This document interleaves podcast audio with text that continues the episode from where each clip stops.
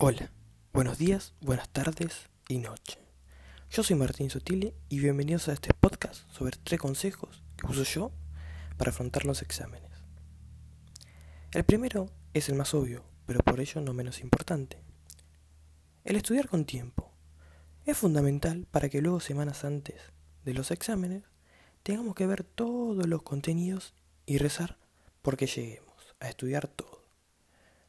Otro consejo muy importante para mí es organizar tu tiempo.